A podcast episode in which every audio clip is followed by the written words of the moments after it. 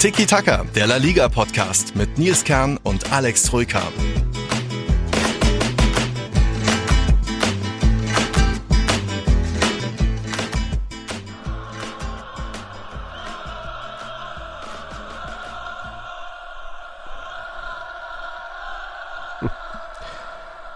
Schön.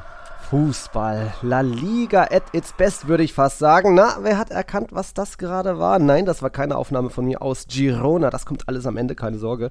Das war von einem anderen Party da so an diesem Wochenende in La Liga mit einer ganz, ganz besonderen Szene, die mein La Liga-Herz mal wieder hat schl höher schlagen lassen.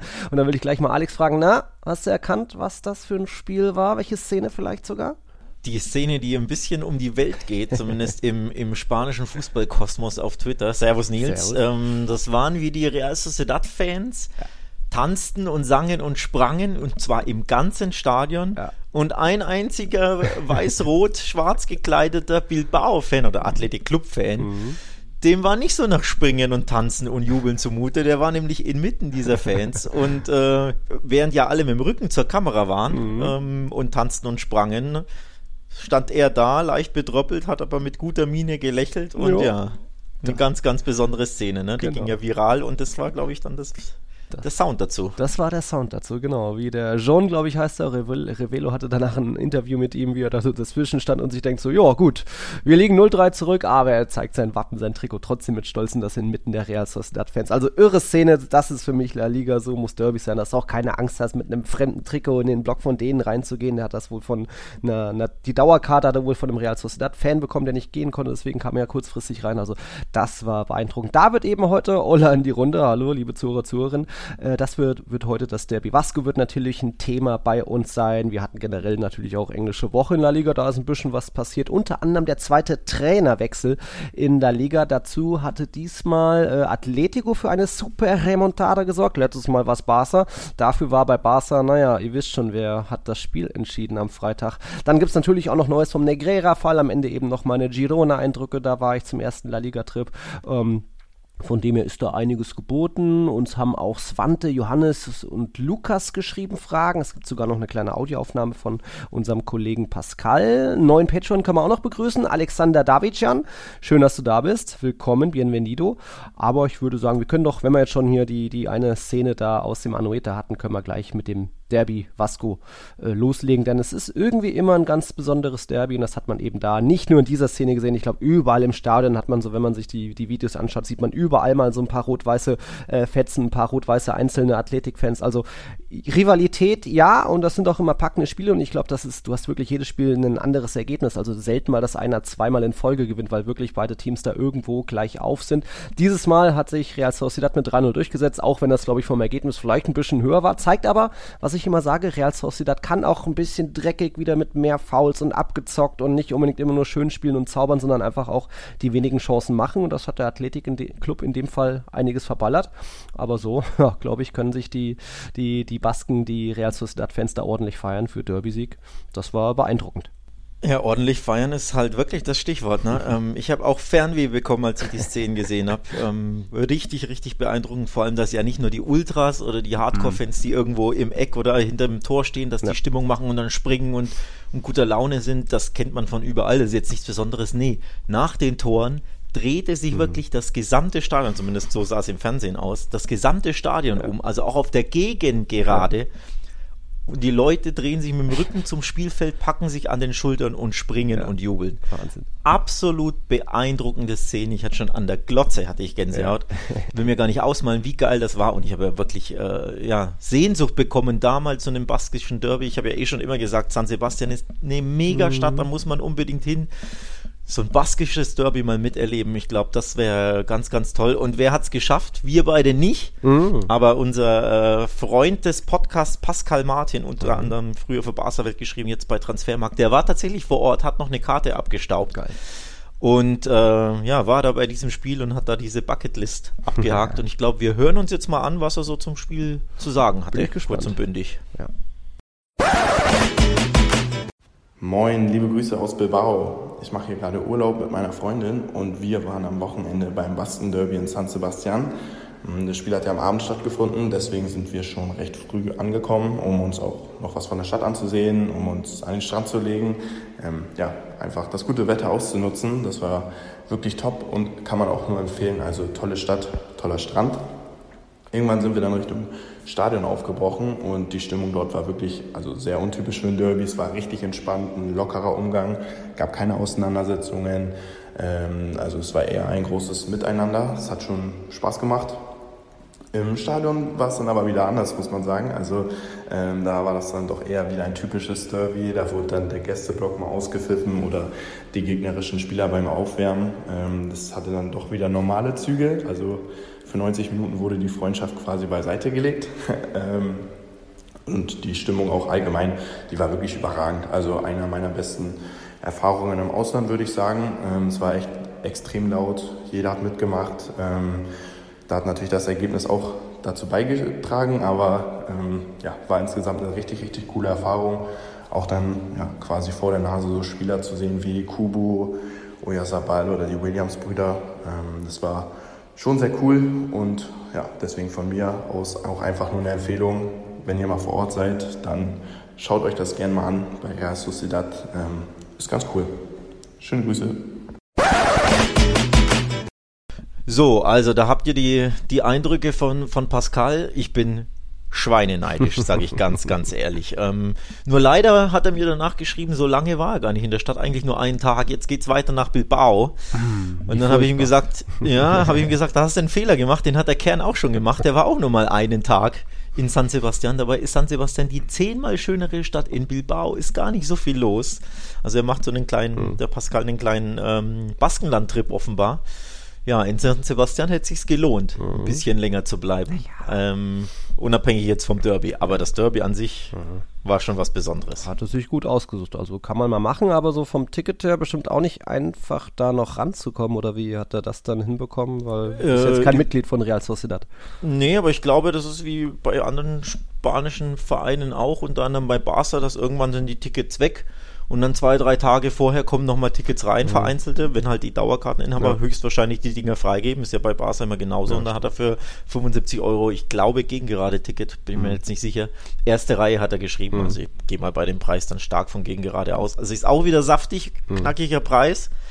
Ja, die Spanier hauen da einfach immer drauf. Mhm aber ein baskisches Derby miterleben und dann drei Tore der Heimmannschaft und so eine Party. Ich glaube, die 75 Euro waren sehr gut angelegt. Ja, glaube ich auch. Das sieht schon immer beeindruckend aus. Ist jetzt auch nicht nur diese Stimmung äh, in, im Derby so groß. Also ich war selbst auch schon da, Europa League gegen, gegen Eindhoven. Da haben sie auch schon nach den Toren haben sie, glaube ich, auch 3-0 gewonnen. Auch sehr viele aufgesprungen. Dann eben dieses mit dem Rücken zum Spielfeld hüpfen und alle haken sich an. Ich, heißt das nicht irgendwie Posnan oder so? Irgendwie einen besonderen Namen gibt das. Also das ist immer beeindruckend. Das ist Real Sociedad pur wieder wirklich äh, jeder mit dem Nachbarn einfach auch, egal ob man sich kennt oder nicht, hüpft und dann einfach alle so eine Einheit sind. Also da auch nochmal das Video, wir haben es auch bei Tiki Taka auf Twitter geteilt, äh, auf X geteilt natürlich, ähm, einfach eine mega geile Szene, das darf in keinem Jahresrückblick fehlen. Ich hoffe, das vergessen wir nicht, wenn es dann im, im, Mai so ist und wir dann Real Madrid zur Meisterschaft gratuliert haben. Ähm, das war jetzt ein anderes Thema.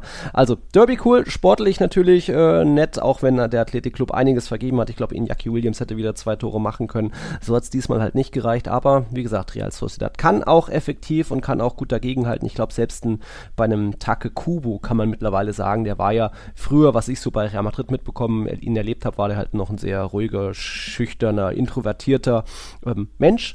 Und ja, irgendwie mittlerweile entwickelt sich da mehr und mehr eine Persönlichkeit. Also das jetzt nicht nur, weil er sich irgendeinen Torjubel hat einfallen lassen, sollte das Twerking sein oder was hat er da gemacht? Ja. ich, also erst humpelte er, als hätte er irgendwie ja. einen Muskelfaserriss im Oberschenkel und danach wackelt er mit dem Popo. Mm. Also ganz komischer Jubel. ähm, Übrigens, apropos Kubo, ja. natürlich wieder ein Tor geschossen. Ich glaube, der ist jetzt mit Bellingham Top-Torschütze, oder? Oh, In der Liga, wenn ich mich nicht täusche. Ich meine, er Bellingham hat, jetzt, hat nur einen mehr, oder? Das haben wir, hat, hat Bellingham einen mehr, aber auf jeden Fall zeigt mhm. das nur auf, ne, wie, wie stark auch Kubo unterwegs ist, welche ja. Entwicklung er genommen hat, wie wichtig er für Real Sociedad ist. Und passend dazu, ich war ja letzten Donnerstag im Rasenfunk zu. Gast in der Ligatour, wo wir beide uns ja immer abwechseln. Mhm.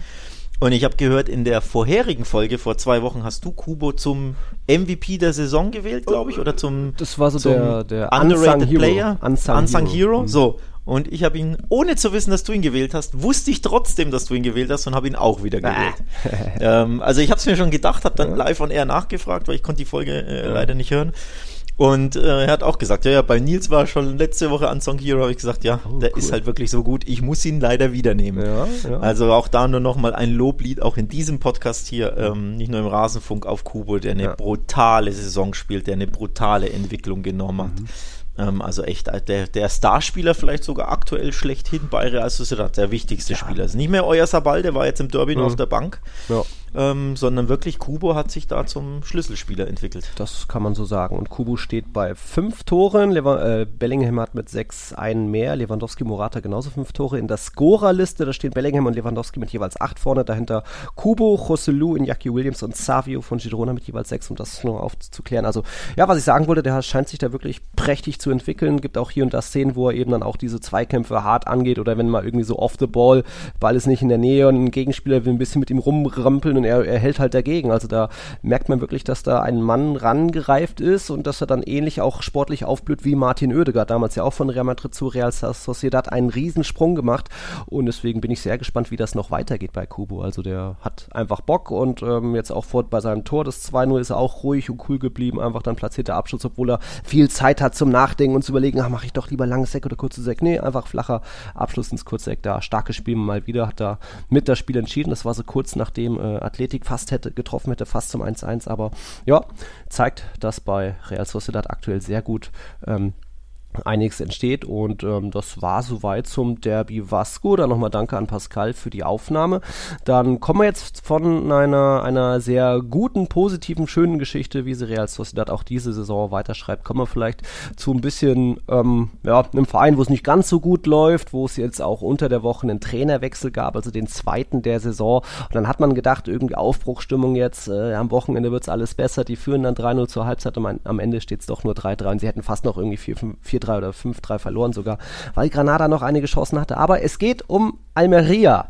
Da war es unter der Woche soweit, erst die 1 zu 5 Niederlage gegen den FC Sevilla. Am Mittwoch musste sich dann schon Vicente Moreno verabschieden. Er war nicht mal drei Monate zurück im Amt, kam ja aus, Saudi, aus Saudi-Arabien, hatte Darwin trainiert und dann erst am Freitag die offizielle Bestätigung vom Verein. Ich schätze mal, weil er so ein bisschen noch gepokert hat, von wegen, okay, ihr wollt meinen Vertrag auflösen, dann will ich aber gleich einen neuen Job. Also ich würde fast Geld drauf wetten, dass der jetzt wieder irgendwo in Saudi-Arabien landet, denn äh, da hat ja auch äh, Almeria beste Connections durch ihren Scheich und man merkt mal wieder, ähm, der Scheich spielt ganz gerne mit diesem Schleudersitzknopf, hat schon einige Trainer verschlissen. Letztes Jahr Ruby, Top-Trainer, hat, hat ihn äh, den Klassenerhalt beschert, aber diese Saison war die Reißleine ein bisschen kurz nach zwei Punkten aus den ersten sieben Partien. Jetzt sind es drei Pünktchen aus den ersten acht Partien, weil sie nicht mal eine 3-0-Führung zur Halbzeit über die Zeit bringen können. Wie, wie willst du das noch groß erklären? Also da ist doch auch schon mental so ein Knacks, wenn du schon drei, mit drei Toren führst. Puh, schwierig da noch Hoffnung zu haben, auch wenn jetzt noch kein neuer Trainer da ist, aber puh. Das ist bitter, ne? Mhm. Ähm, wenn du eh schon äh, unten drin bist, dann schießt du ja alle drei Tore auch kurz, unmittelbar vor der Pause, ne? In der, ich glaube, 41., 44. und 46. Genau. oder irgend sowas, also Nachspielzeit, schießt du dann die, drei Tore, dann vergibt ja sogar der Gegner nach der Halbzeit einen Elfmeter. Puertas hat Stimmt, einen, auch noch, einen ja. Elfmeter Mhm. verschossen. Also einmal springst du sogar, hast du sogar ein bisschen Dusel da. Und dann kassierst du es doch noch, das äh, 3 zu 3 und den Ausgleich in der 86. on top, also auch noch sehr, sehr spät. Boah, das muss schon mental ein bisschen äh, dir einen Knacks geben und angeknackst sind sie ja eh schon. Sie sind ja äh, da unten da unten drin und sieglos nach, nach acht Spielen. Ja. Also von daher muss man sich äh, tatsächlich ein bisschen ernsthaft Sorgen um, um Almeria machen. Die einzige Mannschaft in La Liga, die noch kein Spiel gewonnen hat. Ne? Ähm, 21 Gegentore, ich gucke gerade auf die Tabelle, sind auch die meisten Jo. in La Liga. Also da gibt es schon ein paar Gründe, um, ja, wie gesagt, sich ernsthaft Sorgen zu machen. Aber jetzt warten wir erstmal ab, wer als neuer Trainer vorgestellt wird. Bin ich gespannt, aber ja, ähm, ich weiß gar nicht, habe ich sie als Absteiger getippt? Wenn nicht, dann nehme ich das, hole ich das sofort nach und sag, du hast sie, ne? Ich, ich meine, ich habe sie nicht, weil ich den Kader ganz gut fand. Du hast ich Alaves, Cadiz und Valencia, ich habe Alaves, Ja. Almeria und Mallorca. Hm. Mhm. Ja, Kader ist halt die eine Sache. Offensive hat natürlich Qualität und viel PS auf der Straße. Ich glaube, Luis Suarez hat auch so viel verballert schon irgendwie. Wenn, wenn Arribas seine vier Tore nicht gemacht hätte bisher, dann wäre es auch mit den zwei Pünktchen schwierig geworden. Aber ist halt wieder so die Sache, Missmanagement im Club, viel in die Offensive investieren und dann die Defensive ein bisschen vergessen. Vielleicht, dass man da einfach merkt, man ist die schwächste Defensive und ja, wenn der Scheich eher seine Sternchen wie einen Arribas kaufen will, dann ja, hat er halt hier und da vielleicht vergessen, da auch hinten ähm, was nachzuholen. Und so gibt's auch ein paar gefährliche Parallelen zu den letzten beiden Saisons. Da hatten wir ja auch zwei Teams, ähm, also pro Saison eins, die mit, mit lange ohne Sieg in die Saison gestartet sind. Und das waren eben auch Elche und Levante. Die waren, haben jeweils am 20. Spieltag erst ihren ersten Saisonsieg ähm, geholt. Das ist ihnen schon mal zum Verhängnis geworden. Und auch die waren da schon die schwächste Defensive der Liga. Also Almeria muss da gewarnt sein. Klar kann da jetzt ein neuer Trainer kommen. Und äh, wie gesagt, die Mannschaft hat Qualität und PS. Aber das hat halt Moreno auch nicht so richtig auf die Straße bekommen. Und ich weiß nicht, ob sich jeder Trainer das jetzt antun will. Einerseits, weil man weiß, dass der Scheich ist nicht ganz so einfach. Und ich glaube, Javi Gracia hatte jetzt schon abgesagt gesagt. Deswegen war jetzt am Sonntag nur ähm, Alberto Lazarte an der Seitenlinie. Das ist der Trainer der zweiten Mannschaft. Der wird auch da wieder zurückkehren. Ähm, also mal sehen, ob wer, wer da freiwillig sich Almeria antun will. Aber gut, rein von der Qualität her hat die Mannschaft die Mittel. Und trotzdem war es dann auch irgendwo ein kleines Partidase mit wieder da sechs Toren in dem Spiel. Also wir hatten schon in unserer letzten Folge die Sache von wegen in La Liga. Ja, es geht ein bisschen voran. Jetzt liegt der Schnitt in dieser Saison bei 2,9 Treffern pro Partie. Das sind nicht äh, schlecht, nicht schlecht. Nicht schlecht. 226 aus 78 Spielen. Letztens noch zu, vorhin noch also zusammengerechnet. Also, ein 3 zu 3 im Tabellenkeller zwischen dem letzten und dem vorletzten gab es so häufig noch nicht, seitdem ich La Liga äh, Woche für Woche beobachte. Und seitdem es unsere Führung. Genau, mhm. und seitdem es unseren Podcast gibt, kann ich mir auch nie erinnern, dass ja. es so ein Party das so wirklich zwischen dem letzten und dem vorletzten gibt. Also normalerweise gehen die Spiele, wenn sie schon unentschieden mhm. ausgehen, gehen sie 0-0 aus, maximal 1 zu 1. Ja. Also das ist schon ein bisschen ungewöhnlich und zeigt schon auf, ja hoppla, da wird plötzlich offensiver Fußball gekickt oder, oder mhm. sagen wir es mal, sorgloser Fußball ge äh, gespielt. Sorglos das ist, ist durchaus, durchaus beachtlich, ja. Ja, weil du doch speziell auch in den Hinrunden manchmal Teams hast, die sagen, ah, wir ne, halten erstmal das 0-0 fest, wir warten mal ein bisschen ab und erst in der Rückrunde teilweise zu spät aufwachen und sagen, ja, jetzt müssen wir doch offensiver spielen und das ist dann manchen zum Verhängnis geworden. Aber ja, ja, wir hatten schon versucht, letzte Folge ein paar Gründe zu finden, warum das so ist und ich habe hier und da wieder versucht, drauf zu achten.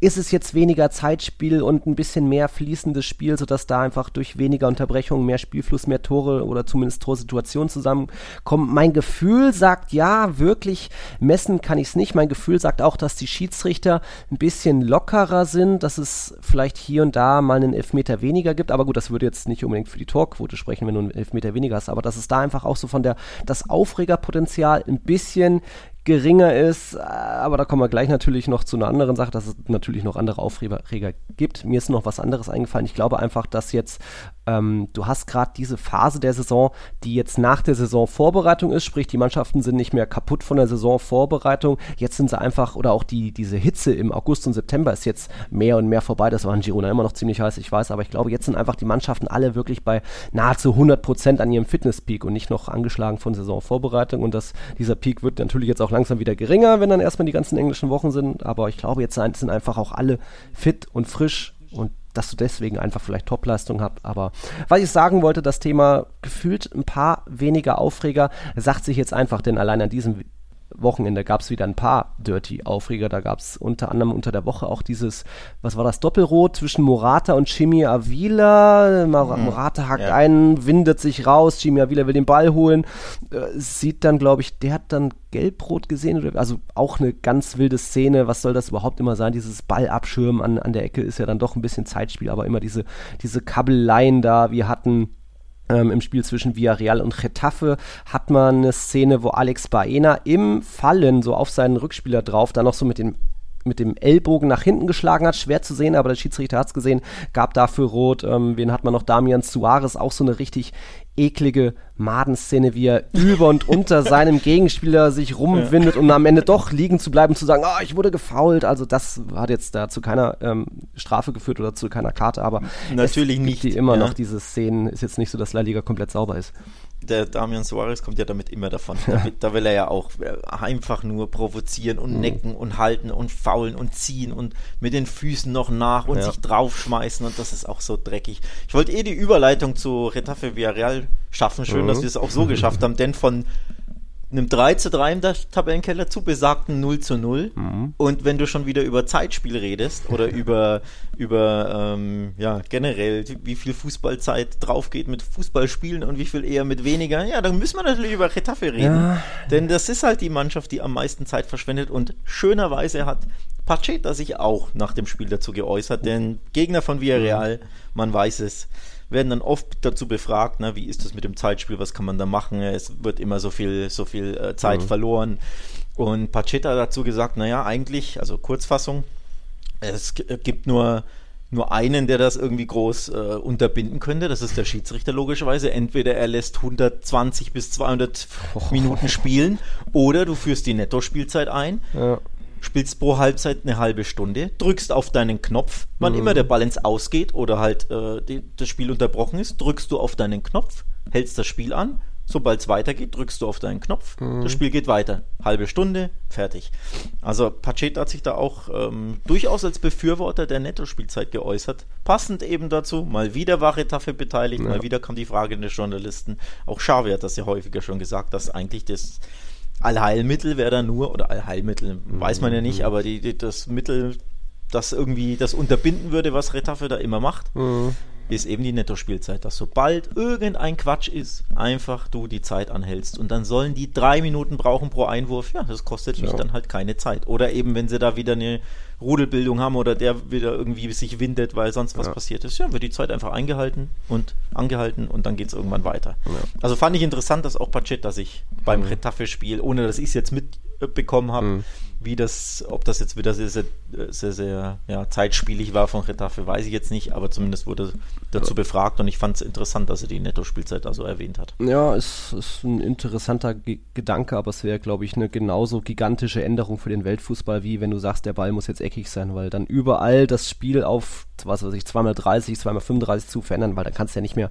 Netto-Spielzeit, die 90 Minuten kannst du ja nicht machen, dann sind wir da drei Stunden stehen wir am Platz in dem Stadion ist super schwierig und ich glaube, so die richtige, klare Lösung gibt's nicht. Aber vielleicht zumindest in den Schlussphasen, die letzten zehn Minuten, dann netto Spielzeit und Zeitstoppmodus. Ich weiß es auch nicht. Aber ja, Retafe ist zumindest das Negativbeispiel nach wie vor in der Liga. Wenn ich jetzt die ganze Zeit sage, ah, ein bisschen hier, das Spiel ist fließender und ein bisschen mehr Netto-Spielzeit, ja, bei Retafe-Spielen gilt das nicht unbedingt. Immerhin, sie haben eben nur 0-0 gespielt gegen Villarreal, das in langer Überzahl, bei einer ja schon nach 20 Minuten rausgeflogen. Ich weiß gar nicht, ob unser Tippkollege wieder 10 zu 0 gegen Retafe getippt hat, das hat er jetzt schon zweimal gemacht, aber hier sehe ich es jetzt noch nicht, aber ich glaube, auch wenn Retave da deutlich mehr Abschluss am Ende hatte und Villarreal dann nur noch bemüht war, irgendwie den Punkt mit nach Hause zu retten, ähm, sind da, glaube ich, äh, einige froh über diesen dann doch noch Spielausgang, auch wenn Damian Su Suarez weiter äh, auf dem Platz geblieben ist. Jo, was hatten wir noch? Wir können mal weitergehen zu Atletico. Was war da unter der Woche? 2-0-Sieg gegen Osasuna. Dabei hätte das auch ganz gut ein 1-1 geben können, weil auch da gab es mal wieder einen ganz großen Aufreger. Irgendwie, die machen das 1-1, aber ich weiß nicht, was war Witzel? Wurde ihm an die Backe gehaucht. Auf jeden Fall hat er da hingezeigt und dann ist er halt liegen geblieben und dann hat das Tor von Osasuna nicht gezählt. Da ist schon mal eine komische Szene und ich weiß bis heute nicht, also da, da war doch, sollte ein Wischer gewesen sein oder was war denn der Vorwurf, weißt du auch nicht, ne? Ja.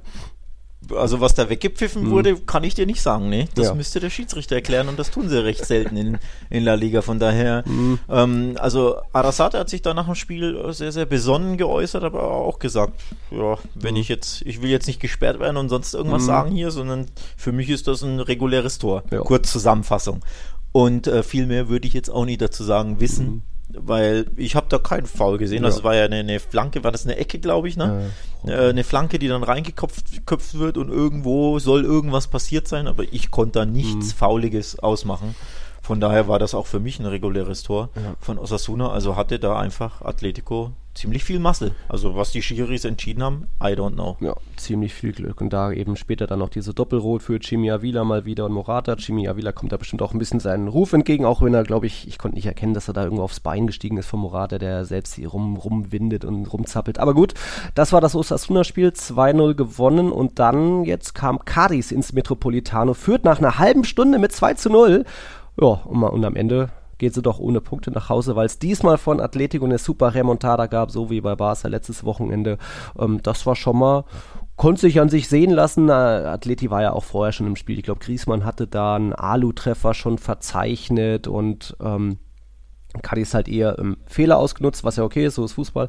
Aber ich glaube, overall geht der Sieg in Ordnung. Ähm, wer war es? Ankel Correa Doppelpack nach seiner Wunderheilung. Im Derby hieß es noch, oh, der wird jetzt lange ausfallen. Dann hat, hat er ein Spiel ausgesetzt gegen Osasuna. Ist er direkt zurück, macht den Doppelpack und am anderen Tor ist er auch noch irgendwie mit Hacke beteiligt gewesen. Also da ähm, sorgen weiter Correa, Griesmann für Furore. Man muss auch andere Spieler bei Atletico nennen. Ich glaube, Lino war schon im Derby richtig stark, hat auch da ja. jetzt gegen Cadiz viel nach vorne gewirbelt. Saul jetzt auch schon irgendwie fünf oder sechs Vorlagen in dieser Saison. Also das ist spektakulär, was der auch abreißt.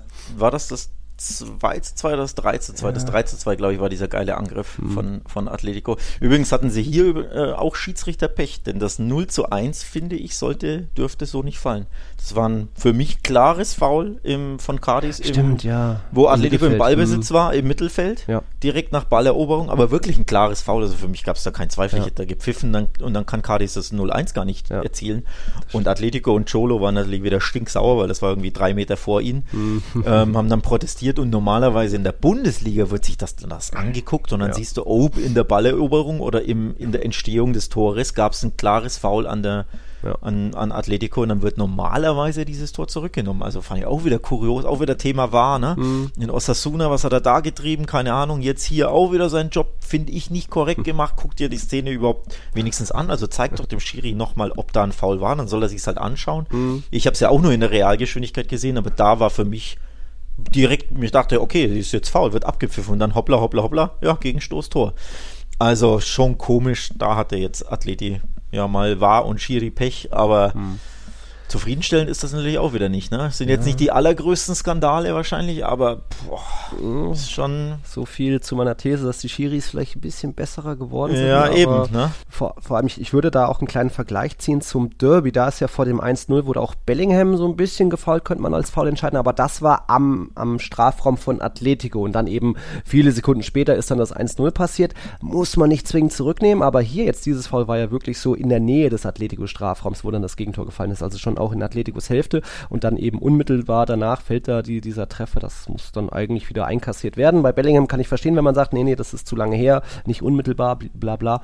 Aber so das Ding, das 0-1 hätte da eigentlich nicht zählen müssen. Immerhin gab es dann am Ende noch diese, diese, diese, wie sagt man, Fairness Atletico doch noch gewonnen, weil eben das Team wenn sie Bock haben, außer gegen Valencia, vielleicht auch außer in der Champions League, mal gucken, was da jetzt unter der Woche los ist können sie schon liefern. Da geht's ja jetzt. Moment, wo sind wir hier in der Champions League?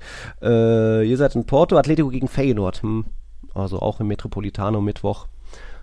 Kann lustig werden, wenn sie wollen. Können sie das Kann lassen. lustig werden, äh, muss mal ein Sieg werden, würde ich da eher sagen. also nach dem äh, unglücklichen Fehlstart in Lazio mit dem Torwartausgleich in der was 95. Mhm. mit dem letzten, mit dem letzten Spielzug ist das jetzt eigentlich ein Pflichtsieg, wenn man ehrlich ist. Ne? Feyenoord hat, glaube ich, auch richtig auf die Mütze bekommen, wenn ich mich nicht täusche, am ersten Spieltag. Mhm. Ähm, von daher muss da, müssen da jetzt drei Punkte her. Mhm, eigentlich ja, eigentlich ja. Schauen wir mal. Was war denn noch in La Liga? Wir können ja mal zum Spitzenspiel am Freitag gehen. Viele andere Spiele waren ja am Freitag auch nicht. Aber das ist, stempel ich ab unter Fußballgott. Wie kannst du uns sowas antun? Sergio Ramos scheidet, schießt Barca zum. Also, nein, mein Herz ist gebrochen. Was? Das sind halt die schönen Sch Geschichten, die der Fußball Schön. halt manchmal so schreibt. Das also die, die, okay, okay, warte, die skurrilen Geschichten. ja. Die schönen ist natürlich mit der blau-roten Brille des FC Barcelona. Denn es gab ja Ramos, ja, ja. Ramos Rufe im, im äh, Olympiastadion. Ja. Also der alte, alte Real Madrid oh. Konkurrent, Kontrahent, Erzfeind, Kapitän, der vor dem Spiel übrigens ein Interview gibt. Ja, es wäre schön, wenn ich mein erstes Tor nach Rückkehr mm. zu Sevilla gegen Barca schießen würde. Ja, herzlichen Glückwunsch, Sergio, das hast du geschafft. das ist so brutal. Also es ist, es ist Wahnsinn, ne? welche, welche Stories es ja. manchmal gibt. Aber man muss ihn ja in Schutz nehmen, er kann ja nichts dafür. Ja. Also, dass äh, Lamal ihn da anköpft mhm. und du kannst ja nicht reagieren aus dem einen Meter, du nee. siehst ja den Ball nicht kommen, dann kriegt er die Füße nicht sortiert und dann mhm. plumpst der Ball da rein. Also, es ist unglücklich, er kann nichts dafür. Aber ja, es ist die Pointe des Spieltags, auch mit seinem Interview. Und die Pointe hat ja nochmal eine Mini-Pointe. Mhm. Es gab ja vor dem Spiel äh, Szenen, wie Ramos als Real Madrid-Kapitän im Camp Nou mit Lamin Yamal als Einlaufkind ja, einläuft, wo Lam äh, Yamal acht Jahre alt war und jetzt acht Jahre später treffen sich die beiden auf dem Platz wieder. Der eine spielt immer noch und der andere ist als 16-Jähriger ja. schon Profispieler bei Barca. Und dann köpft Incredible. Lamal ihn an, damit Ramos das Eigentor macht. Also manchmal wirklich, der Fußball schreibt so skurrile mm. Geschichten. Unglaublich, oder? Und soll ich dir was sagen? Ich glaube, das war sogar ein bisschen Absicht. Also Lamin ist jetzt bestimmt nicht das ultimative Kopfballmonster. Äh, Fermin ist ja so eingelaufen im Strafraum und es sah für mich jetzt nicht so aus, dass Lamin eher da auf den, in den Laufweg von Fermin, also schon diesen einen Meter weiter äh, geköpft hat, sondern ich glaube wirklich, dass er so ein bisschen gedacht hat, ach komm, ich hau das jetzt voll da rein, irgendwem in die Beine, wenn es Ramos ist, geil, Hauptsache das Ding, also das ist ja dann für mich schon fast IQ 3000, wenn der das so mit Wucht einfach den Kopf, also ich glaube wirklich, dass das Absicht war, dass das doch irgendwo Bestimmung war, wie du schon mhm. sagst, dieses Einlaufen 2016 und dann entscheidet das, das, das ist unfassbar für mich. Das ich glaube, der Kopfball war einfach nicht, nicht gut genug, dann hätte er ja so. viel paralleler setzen müssen, aber trotzdem, ne? Es ist eine bittere, ja. bittere Geschichte. Ich sag nur Welcome back to La Liga, Sergio Ramos, ja? Willkommen zurück in Barcelona. Aber der hat auch noch ein gutes Spiel gemacht eigentlich und dann, ja, ja. Oh. ja, apropos gutes Spiel, es war ja wirklich ein gutes Spiel, ne? mhm. ne? Dieses 1-0 liest sich natürlich jetzt nicht prickelnd, also klingt ja, ja wieder nach Xavis Barca von letzter Saison, ne? Macht mhm. sein typisches Ding zu Hause 1-0 irgendwie, wenig los. Ja. Nee, eigentlich war ja richtig viel los ja. in dem Spiel, ne? Also dieses Spiel kann ja auch eher ja, weiß ich nicht, 2-1 äh, ausgehen, vielleicht 3-1, 3-2.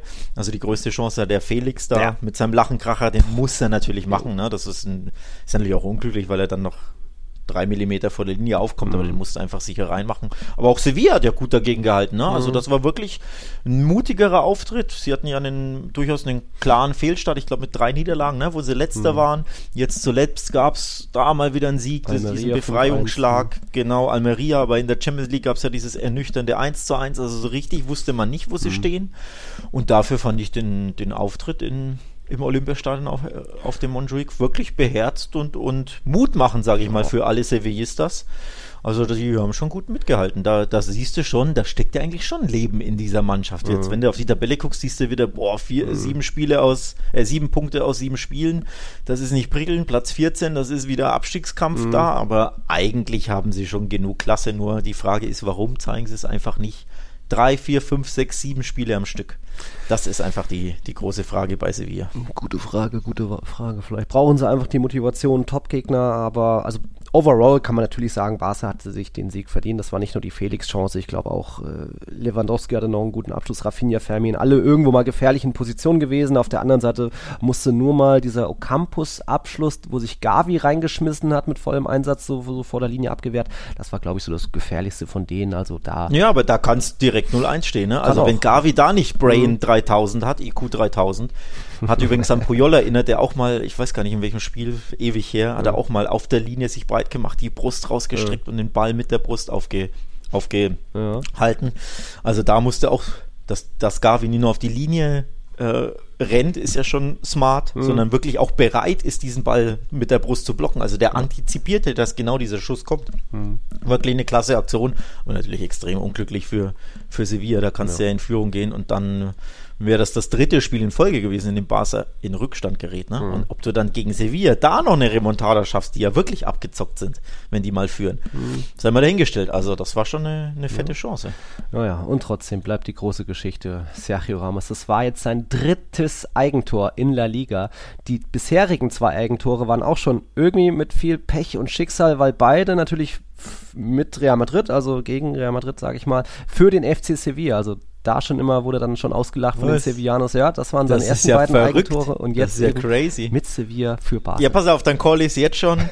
Gegen Real Madrid wird er treffen. ah, nein, und zwar nicht ins eigene Tor, sondern ins. Real Madrid Tor. Ich call jetzt schon den Ramos. Ramos hm, ja. ja. Motiviert wird er sein und bestimmt auch wieder ein gutes Spiel machen wie gegen euch, aber puh. Bitte nicht, Sergio. Hababam. Schauen wir mal, was das gibt.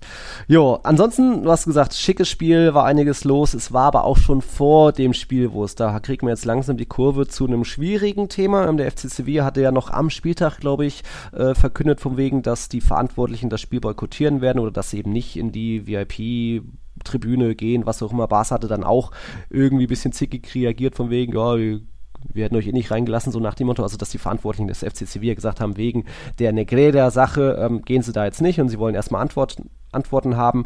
Und um das jetzt, also gleich kommt auch noch eine lange Frage vom Lukas, um das erstmal nochmal zusammenzufassen, was ist jetzt noch wieder alles Neues passiert? Der verantwortliche Richter Joaquin Aguirre aus Barcelona hatte dazu jetzt einen 21-seitigen Bericht verfasst. Der wurde von Koppe veröffentlicht, gelegt. Weiß nicht, ob das so Usus ist, dass solche Berichte ähm, gelegt werden. Ähm, und ich glaube, rein vom juristischen Ablauf her ist es so, Richter schreibt seinen Bericht, dann können, kann die verteidigende Seite, also Barca, aber auch, was weiß ich, Bartomeo und Rosell und so weiter, können da Einspruch einlegen, was, glaube ich, immer der Fall ist, dass dann Einspruch eingelegt wird. Und so kommt es dann, glaube ich, zu einer Gerichtsverhandlung, so rein vom, vom Ablauf her, falls sich jemand fragt, hey, warum schreibt der Richter einen Bericht? Und das ist jetzt noch, kein, noch keine Verurteilung, noch kein Urteil, aber so, jetzt wird eben Barca, steht auf der letzten Seite von wegen, die haben jetzt, hatten jetzt drei Tage Zeit, um, um da Einspruch einzulegen. Ähm, das ist jetzt so die Sache, wo ein paar neue Sachen zusammengefasst wurden. Ähm, da würde ich jetzt mal die Frage vom Lukas vorlesen, hat er uns einiges geschrieben. Ähm, der, der hat, hat, auch heute Geburtstag, also Feliz Cumpleaños an Lukas Fürst. Er schreibt, mich äh, interessiert da die Meinung von Alex. Barca hat ja scheinbar richtig Scheiße gebaut mit dem Negrera-Deal. Es kommt immer mehr ans Tage, Tageslicht, vor allem jetzt nach dem Bericht vom Richter. Wie seht ihr den aktuellen Stand? Kommt da noch viel auf uns zu? Ist es nicht fast schon verpflichtend, dass es da eine richtig harte Strafe geben muss, auch wenn es nicht diese eine Überweisung mit einem klaren Elfmetergeschenk, also einem klaren Beweis als Zahlungsreferenz gibt? Das Ganze hat ja nicht nur Auswirkungen auf Barca, sondern generell auch auf den spanischen Fußball. Wie sieht man das im Barca-Lager? Muss man da nicht langsam eingestehen, dass es tatsächlich eine richtig harte Strafe geben muss, äh, wie Zwangsabstieg, Punktabzug? Wer entscheidet sowas? Alles in allem muss man einfach sagen, dass die Führung da absolut versagt hat. Man stellt sich weiterhin hin und ist der Meinung, dass man nichts falsch gemacht hat. Klassische Opferrolle. Hm, da schreibt Lukas. Jetzt lasse ich mal Alex reden. Über, wie war das? Überweisungsangabe äh, wäre witzig. Ein Elfmeter gegen Cardis, bitte. Ja, so, das, das wäre ein klarer Beweis, aber wird es halt nicht geben. Ge Gelb-rote bitte äh, in, in Halbzeit 1. Ja, ja? So. Je, je, nach, je nach Bedarf wird da bestellt. Ja, ja. also ich habe es jetzt ein bisschen humoristisch mhm. äh, formuliert, weil das humoristisch von Lukas formuliert war, aber da ist natürlich sehr viel Wahrheit dahinter. Ähm, also, ich habe es ja vor damals, als es rauskam, ne, ist jetzt ein paar Wochen, ein paar Monate her, hatten wir, glaube ich, groß drüber gesprochen. Vielleicht könnt ihr die Folge, wenn ihr wollt, noch nachhören, weil ich glaube, da war Negrera in der Überschrift, aber da hatten wir drüber gesprochen, mhm. dass wenn diese Zahlungen verbrieft sind und die wurden ja bestätigt, mhm. dann ist das allein schon ein Indikator, dass definitiv was nicht mit rechten Dingen gelaufen ist und dass das definitiv nicht sein darf. Mhm. Völlig egal, was der Negrera dann mit dem Geld gemacht hat. Also in dem Moment, wo du da schon Geld zahlst, stinkt das absolut zum Himmel. Mhm. Es kann nicht sein, dass du ein, ein Schiedsrichterkomitee Mitglied, ob es jetzt der Vizepräsident ist oder von mir aus der Bürofachangestellte, dass du dem irgendwie monatsweise Geld überweist und dann auch noch über Jahre hinweg. Und dann war das jetzt der Vizeschiri. Ich glaube zwar nicht, dass es eine Gegenleistung gab. Ich glaube einfach nur, dass der sich bereichert hat und Barca das Geld aus der Tasche gezogen hat und die waren so dumm und haben das gezahlt. Aber diese Zahlung darf es natürlich nicht geben. Das ist einfach, nicht zulässig und das gehört, finde ich, schon irgendwo bestraft. Aber wie sehr das bestraft werden wird, mhm. tja, das werden, ja, normalerweise wird das der Verband dann äh, logischerweise ähm, handeln müssen. Aber der ist ja wahrscheinlich auch nicht dran an der Aufklärung interessiert, denn auch der hat ja, ja dann Dreck am Stecken. Denn das ist ja unter seinem Deckmantel passiert. Ja der, der Schiedsrichterausschuss gehört ja zum Verband. Also von daher will man das natürlich unter den Teppich covern und zwar nicht nur oder, oder kehren, nicht nur Barca, nicht nur Negrera, nicht nur der Schiedsrichterausschuss, nicht nur der Verband, alle zusammen. Mhm. Und das ist äh, definitiv nicht sauber. Aber welche Strafe es geben wird, boah, ganz, ganz schwer zu sagen. Also Geldstrafe, mindestens, würde ich jetzt sagen, aber so richtige Beweise gibt es ja nicht, außer diese Zahlung, aber man weiß ja nicht wofür und ja, nö, das war nur, wie hieß es, das war nur, äh, ähm, wie haben Sie es formuliert, Barca? Dass das nur Dingsdienste äh, waren, also nur ja. Beratungsdienste. Der ist ein bisschen strenger, der achtet ja, darauf. Ja, absoluter Quatsch, ja. vor allem die, allein der Höhe, die Höhe des Betrags, na, das ist einfach Bullshit. Also ich glaube, dass eine Strafe komplett angemessen wäre, mhm. auch wenn ich nicht glaube, dass Barca profitiert hat von diesen Zahlungen, aber diese Zahlungen hatten ganz klar mhm. einen Sinn aus Vereinssicht, nämlich da irgendwie dafür zu sorgen, dass man vermeintlich nicht benachteiligt wird. Mhm. Es, du kannst nicht solche Zahlungen tätigen. Also ich persönlich würde sagen, ein eine Geldstrafe muss es geben und ein Punktabzug wäre wahrscheinlich auch angemessen. Mhm. Dann aber auch Ähm, wahrscheinlich erst zur neuen Saison und jetzt nicht. Ja, ja, Aber natürlich, weiß. solange das Verfahren läuft, Mhm. kannst du natürlich nichts machen. Also ich würde auch sagen, zur neuen Saison dann. Fände ich jetzt angemessen, fände ich, fänd ich logisch auch. Ähm, ich fände es auch angebracht, dass äh, Laporta dann nicht so rumeiert, auch wenn es ja, glaube ich, nicht seine Zahlungen waren, sondern die von Bartomeu und Rosell. Also die müssten einfach vor Gericht und müssten dann unter Eid aussagen, ja, warum habt ihr diese Zahlung veranlasst? Und wenn sie dann sagen, ja, damit er uns ein, äh, die Schiedsrichter äh, über sie berichtet, ja, dann würde ich das eher nicht glauben wollen. Aber das müsstest du einfach machen. Die beiden müssen vor Gericht und dann mussten ein Urteil treffen und dann mussten die Indizien gesammelt werden. Und dann muss eine Strafe geben. Aber ob es das passiert, wie lange das dauert, welche Folgen es gibt, Ja. anybody's guess, ne? Es ist, äh, bleibt da weiter schwierig. Ähm, ich, es gab jetzt am Donnerstag auch noch eine Razzia beim Verband, wo dann eben die Guardia Civil auch nochmal so äh, Kommunikationsmittel gefunden hat. Was hat äh, Enriquez mit den Schiedsrichtern so wie sich ausgetauscht, weil er war ja verantwortlich für die Beurteilung der Schiedsrichter, für die, die Abstellung der Schiedsrichter. Du machst das Spiel, aber auch die Beförderung von mir. Du kommst von der zweiten in die erste Liga, du darfst ein Länderspiel machen, du kriegst ein Klassiko, du darfst mit der UEFA zur Champions League reisen oder zur EM oder was auch immer. Der, das war ein wichtiger, wichtiger Mann. Äh, ich muss noch kurz korrigieren, Alex hatte gesagt, von wegen die Zahlung war nicht unter Laporta. Das schon, es ging ja von 2001 bis 2018 und unter Laporta wurden ja die Zahlungen sogar vervielfacht von irgendwie 30.000 auf 120.000. Die Sache ist nur, aktuell steht er nicht in der Anklage Laporta, da stehen Bartomeo, Rosell und noch ein paar andere, weil da jetzt wiederum eine Art Verjährungsfrist gilt. Ich glaube, das war dann erst auch so bis In, in der jetzigen Amtszeit. Ja, das war ja, nicht Laporta, da, ja, so die, hatte ich mich schlecht, ja. Mhm. schlecht ausgedrückt. Ja, ja, du hast natürlich völlig recht, das war in der ersten Amtszeit schon fishy. Also, aber dafür kann er wohl nicht mehr, nicht mehr belangt werden. Ja. Genauso muss man es natürlich. Ähm, also in der Anklage stimmt, ich habe es nämlich neulich auch gelesen, da wurden nur Bartomeu und, und ähm, Rossell genannt als die Initiatoren Mhm. der Zahlung. Also in, in, deswegen kannst du Laporta da für seine erste Amtszeit nicht mehr drankriegen und für die jetzige, da wurde es eben eingestellt. Mhm. Deswegen in der jetzigen, die er noch nicht so lange ist, ist er nicht haftbar. Aber ja, würde nie, niemals behaupten, dass er komplett sauber ist. Dafür kennt man ihn zu gut. Gen genauso auch, um das äh, vollständig zu machen, natürlich José María Enriquez selbst, sein Sohn Javier, der da auch irgendwie mit involviert war, die Barca-Direktoren Oscar Grau und Albert Soler damals, natürlich dieses Möchtegern-Unternehmen Dasnil 95, aber eben auch, das hat auch der Richter in diesem 21-seitigen Bericht veröffentlicht, wir haben ja ausführlich darüber berichtet bei Real Total, von wegen Barca eben auch als juristische Person. Und deswegen ist das jetzt die Sache, was ist da möglich? Ich habe keine Ahnung. Viele, viele denken ja wirklich, hier kann das ein Zwangsabstieg werden oder Titelaberkennung. Glaube ich nicht, dass es so weit gehen wird. Ich glaube auch, ähnlich wie Alex, von wegen eine saftige Geldstrafe hier. Oh was ist saftig? Zwei Millionen. Das tut Barca, glaube ich, gar nicht so weh. Und irgendwie vielleicht sind es minus sechs Punkte zu Saisonbeginn. Es, es wird sich ja noch weiter ziehen. Ähm, und spannend ist eben eine, eine Sache, dass mit der Sache von wegen die Beweislast, wo ist das? Der Richter hat es so formuliert oder wir haben es so geschrieben in dem Artikel von wegen, wir, wir werden keinen klaren Zahlungsbeleg finden, wo, was wir uns eben lustig gemacht haben, von wegen hier einmal rote Karte bitte und zwei Elfmeter da.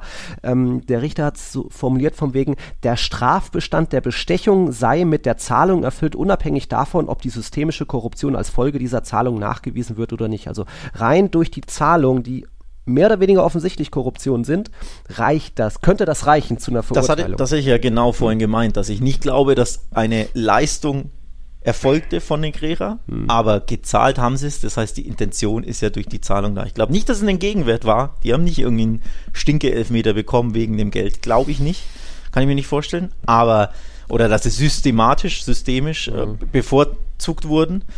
Aber die Zahlung an sich stinkt ja schon so dermaßen zum Himmel, dass alle Alarm, Alarmglocken schellen müssen. Und nochmal, ich bin da ganz ehrlich, ich fände eine Geldstrafe ist sowieso Pflicht. ja. Und ein Mindest. Punktabzug, ähnlich wie, wie Juve hat ja auch einen Punktabzug bekommen wegen Bilanzfälschung, ne?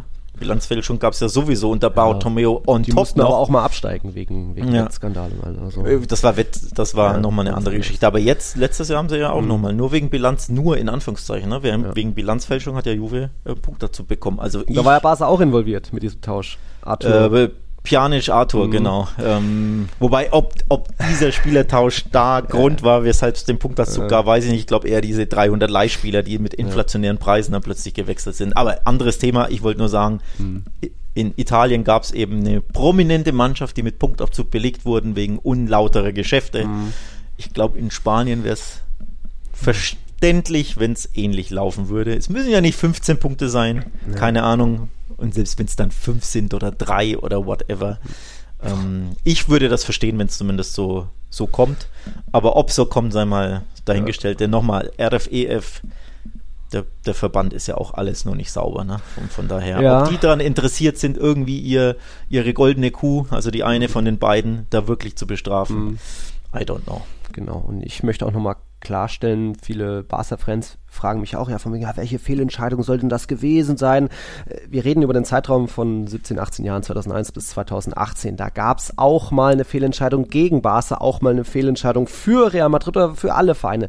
Ich glaube, in diesem Fall geht es gar nicht unbedingt über, um die glasklaren Sachen, wie wenn, wenn Puyol damals letzte Mann Grätsche gemacht hat, hat er trotzdem rot gesehen oder was auch immer. Es ging eher, es ging nicht um dieses eine Spiel, um diesen einen Schiedsrichter. Es wurden auch nicht alle Schiedsrichter gekauft. Ich glaube, es hat gar kein Schiedsrichter überhaupt Geld bekommen. Diese 7,5 Millionen sind bei ne Negrera geblieben. Schiedsrichter wurden eher anderweitig bevor, äh, befördert durch irgendwie, wie gesagt, du kriegst mal einen Klassiker, du darfst Länderspiele machen, du darfst bei der EM mitfahren. Ähm, Schieds, der, der Richter sagt ja auch, das ist eine neue Form der systemischen Korruption, nicht diese traditionelle Methode mit Zahlung. Ich glaube, es ging da einfach um sehr viele knifflige 50-50-Entscheidungen, die dann eben in der Summe deutlich häufiger für Barca ausgelegt wurden, ob das um Elfmeter geht, um Handspiel hier, was auch immer, rote Karte, wo da einfach Negrera irgendwann gemerkt hat, ach, der Schiedsrichter, der pfeift ein bisschen so, wie mir das schmeckt, dem werde ich jetzt mal hier äh, vielleicht einen Schinken vorbeibringen und lade ihn zum Copa-Finale ein oder er darf vielleicht sogar pfeifen, dass diese kniffligen Entscheidungen, die man jetzt überhaupt gar nicht mehr aus diesen 18 Jahren wirklich alles so rausfiltern kann, was alles wie wo war, aber in der Summe ist es ja so, dass es, äh, die Zahlen sind hier auch irgendwo von 2004 bis 2021, dieser Zeitraum, da gibt es ein Rotverhältnis beim FC Barcelona von plus 55, also die haben deutlich mehr von roten äh, profitiert, als dass sie kassiert haben. Zum Vergleich, der Sevilla, FC Sevilla ist da auf Platz 2 mit einem Verhältnis von plus 17. Okay, äh, Real Madrid ist da bei minus 5. Allein aus diesem Zeitraum, das sieht ja bei Elfmetern ähnlich aus und bei vielen anderen Sachen, auch in den anderen spanischen Wettbewerben. Also es ging einfach es wurde ein System erschaffen, wo die Schiedsrichter nach und nach merken, ah, wenn ich hier und da mal bei den nicht ganz so klaren Entscheidungen doch eher so entscheide, für Barca vielleicht, dann werde ich befördert vom Herrn Negrera, weil das ist ja unser Freund und dann kriege ich ein Copa-Finale. Oder wenn ich vielleicht auch, was weiß ich, die Titelkonkurrenten von Barca damals, ob das Valencia war oder, oder Real, äh, wenn ich denen mal einen Elfmeter eher gebe, weil es nicht ganz eindeutig war, dann werde ich auch da vielleicht befördert. Also so ist das ein bisschen die Sache, wie gesagt, super schwer nachzuvollziehen, aber vielleicht braucht es auch nicht die klaren Beweise, wie es der Richter ja gesagt hat, aber das könnt ihr euch auch nochmal alles bei Real Total nachlesen. Hm, ich glaube, du hast jetzt auch nichts mehr zu dem Thema noch. Das ist ein langes, schwieriges Thema. Mal gucken, was da noch alles passieren wird. Ähm, bevor wir jetzt dann gleich langsam zu Real Madrid kommen, ähm, würde ich noch schnell eine Frage vom Svante Carlos mit reinwerfen, weil Real Madrid soll so ein bisschen der Abschluss sein, auch mit meinen Girona-Aufnahmen. Svante fragt nämlich nach dem Frauenfußball. Äh, Svante schreibt, was sind eure Prognosen für die Frauenliga? Momentan sind ja die Spanierinnen, also die Spanierinnen ja Weltmeisterin. Also wer glaubt ihr, dass dieses Jahr die Liga der Besten der Welt gewinnen wird? Ähm, erstmal würde ich sagen, ja, die Frauen sind zurück, auch äh, in der Nationalmannschaft, das trotz äh, nächtlicher, vier Stunden langer Krisensitzungen, die hatten jetzt in der letzten Länderspielpause mega Stress und eben kaum geschlafen und eben auch, hat man da mal wieder gemerkt, die müssen stundenlange Bus anreisen, während die, Mann, die Männer einfach mit, sich in den Flieger setzen können. Und trotzdem haben sie gewonnen gegen Schweden 3-2, gegen die Schweiz 5-0 und jetzt die Liga F hat wieder begonnen. Ähm, zwei Spieltage, natürlich hat Barca alle gewonnen, auch Real Madrid und Las Planas haben zwei Siege geholt, aber ich glaube, Alex, wer wer sollte überhaupt gegen Barca setzen, die ja mit auch die meisten spanischen Nationalspielerinnen hatten und so weiter. Also ich glaube, das ist nicht mal das Ziel von Real Madrid, da Barca jetzt schon herauszufordern. Mittelfristig oder langfristig zumindest schon, aber ich glaube, dass die haben noch letztes Jahr bestimmt auch von, von 30 Spieltagen 29 gewonnen und oder Da gibt es gar keinen Zweifel. Ich weiß gar nicht, wo die Frage herkommt. Wer soll denn sonst spanischer Meister werden im Frauenfußball als Barca? Das ist einfach die Übermannschaft schlechthin. Mhm. Also jetzt nicht aus, aus arroganten Gründen, sondern die sind ja so dermaßen stark. Es ist ja. die beste Fußballmannschaft der Welt. Und in der Champions League gibt es dann zwei, drei Mannschaften, die halbwegs auf Augenhöhe sind oder die teilweise an manchen Tagen an Augenhöhe sind. Mhm. Und dann ist alles möglich. Das ist halt Champions League, ne? PSG, Chelsea, auch Wolfsburg, Bayern, die können mhm. dich mal ärgern oder können dich auch mal rauswerfen aber eine Konkurrenz in Spanien hat der FC Barcelona bei den Frauen nicht und ja. deswegen ist das mal wieder normalerweise ein äh, Startzielsieg mhm. in der Meisterschaft. Wie gesagt, Champions League, das ist das Spannende. Ähm, da weiß ja nie, was passiert. Da haben sie es ja auch gewonnen letztes Jahr, aber wohl war eben knapp.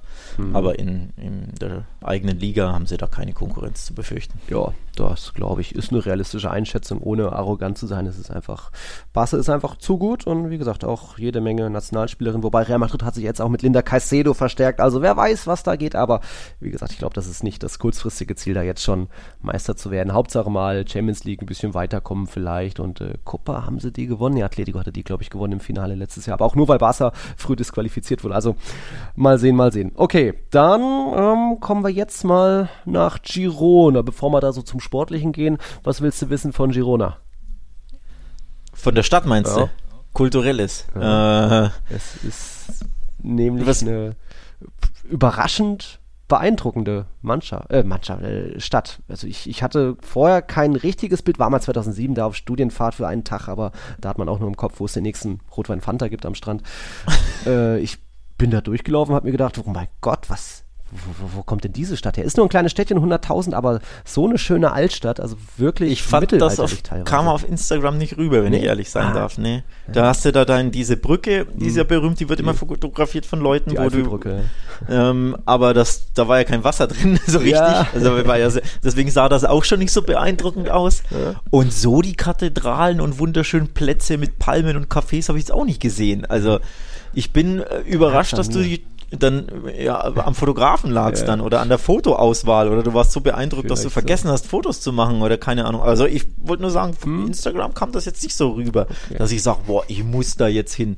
aber ich bin, deswegen bin ich ein bisschen überrascht, dass du so schwärmst, aber ich sage ja nicht, dass es, dass es nicht angemessen ist, ne? Weil ich halt irgendwie viel weniger erwartet habe, auch weil mein Kumpel Mike letztens da war und die hatten ja auch eher einen schlechten, unerfolgreichen Tag in Girona, aber irgendwie, wie gesagt, allein dieses, wenn man Altstädte mag, ob das jetzt in Nürnberg ist oder auch Toledo, kann ich da sehr empfehlen, ist das schon mal, du siehst einfach so viel altes Gemäuer und so abgenutztes Kopfsteinpflaster. Das hat wirklich Leben, das hat Geschichte und dann irgendwann habe ich dann erst gemerkt, ach, hier wurde auch mal Game of Thrones gedreht. So, das ist schon ähm, allein deswegen schon mal beeindruckend, da hier und da vor dieser Kathedrale zu stehen, wo man sieht, ach, da ist, dann gab es hier den Walk of Shame hier und so weiter.